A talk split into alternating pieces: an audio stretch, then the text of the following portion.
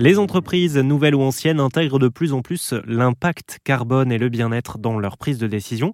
Euh, pour ce faire, il existe euh, tout un tas d'astuces comme la sensibilisation des salariés, la mise en place d'éco-gestes, le recyclage, le zéro papier, la chasse aux mails superflus, la déconnexion hors heure de boulot ou encore la mobilité douce. Prenons l'exemple de Moki. Vous en avez peut-être déjà entendu parler sur RZN. Cette start-up s'est installée dans plusieurs tours de la défense et propose aux salariés de recycler, donner ou vendre leurs vêtements en quelques minutes.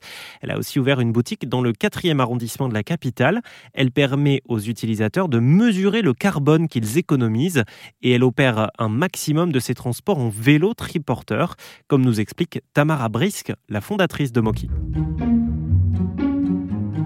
Nous avons élaboré avec euh, la collaboration de l'ADEME et de l'Institution nationale de l'économie circulaire euh, un calcul, un algorithme pour faire ça. Et donc concrètement, ça va changer selon euh, la typologie d'objet et aussi sa destination. Donc, si on vend quelque chose ou si on donne quelque chose, ça veut dire qu'il est en très bon état. Donc, on va prolonger la durée de vie de cet objet mais on va la prolonger beaucoup plus euh, que si euh, c'est un article qu'on va mettre en recyclage, euh, parce que on va pouvoir récupérer des matières premières, mais on va pas récupérer, par exemple, le CO2 de la production de cet objet.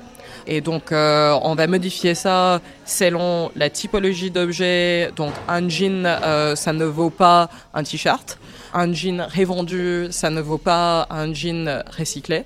On est aussi dans une logique de gamme et de premium, puisqu'on va aussi parler des fibres.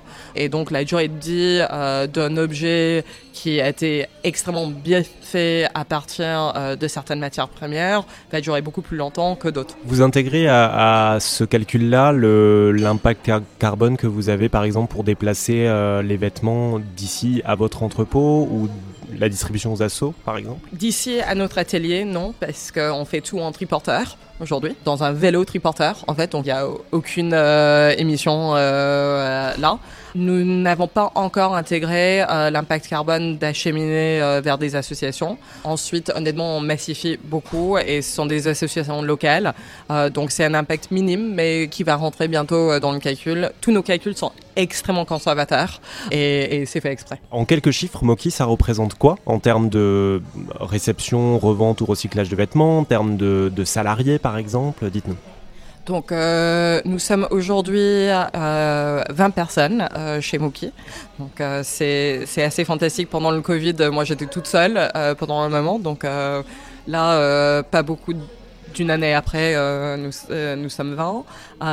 après, juste dans ce Moki qui est ouvert au grand public depuis le 22 juin. Donc là, on parle de un petit peu plus de 100 jours.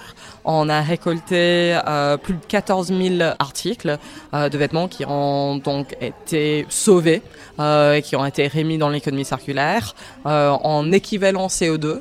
Donc en épargne CO2, on parle de 33 tonnes déjà. Et plus de 1000 utilisateurs uniquement sur cet endroit. Donc 1000 utilisateurs, ça veut dire 14 objets par utilisateur. dans le pourcentage, on, fait 17% de révente, 23% de recyclage et 60% de dons. Et pour en savoir plus sur Moki, société qui vous permet de recycler, donner ou revendre vos habits rapidement, vous trouverez sur arzen.fr non pas un, mais deux reportages.